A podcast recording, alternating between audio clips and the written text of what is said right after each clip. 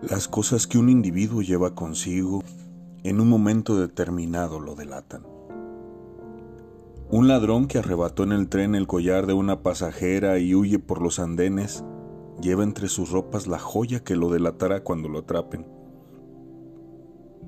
Un niño que regresa a su casa después de jugar en el campo lleva en una caja el tesoro de una rana, tres sapos y un grillo.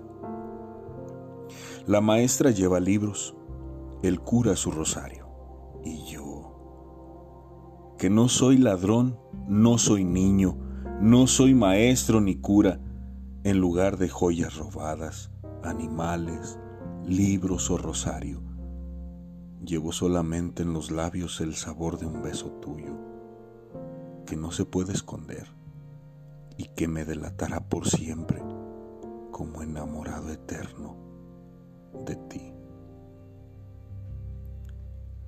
El poema es de José Manuel Díaz Salcido.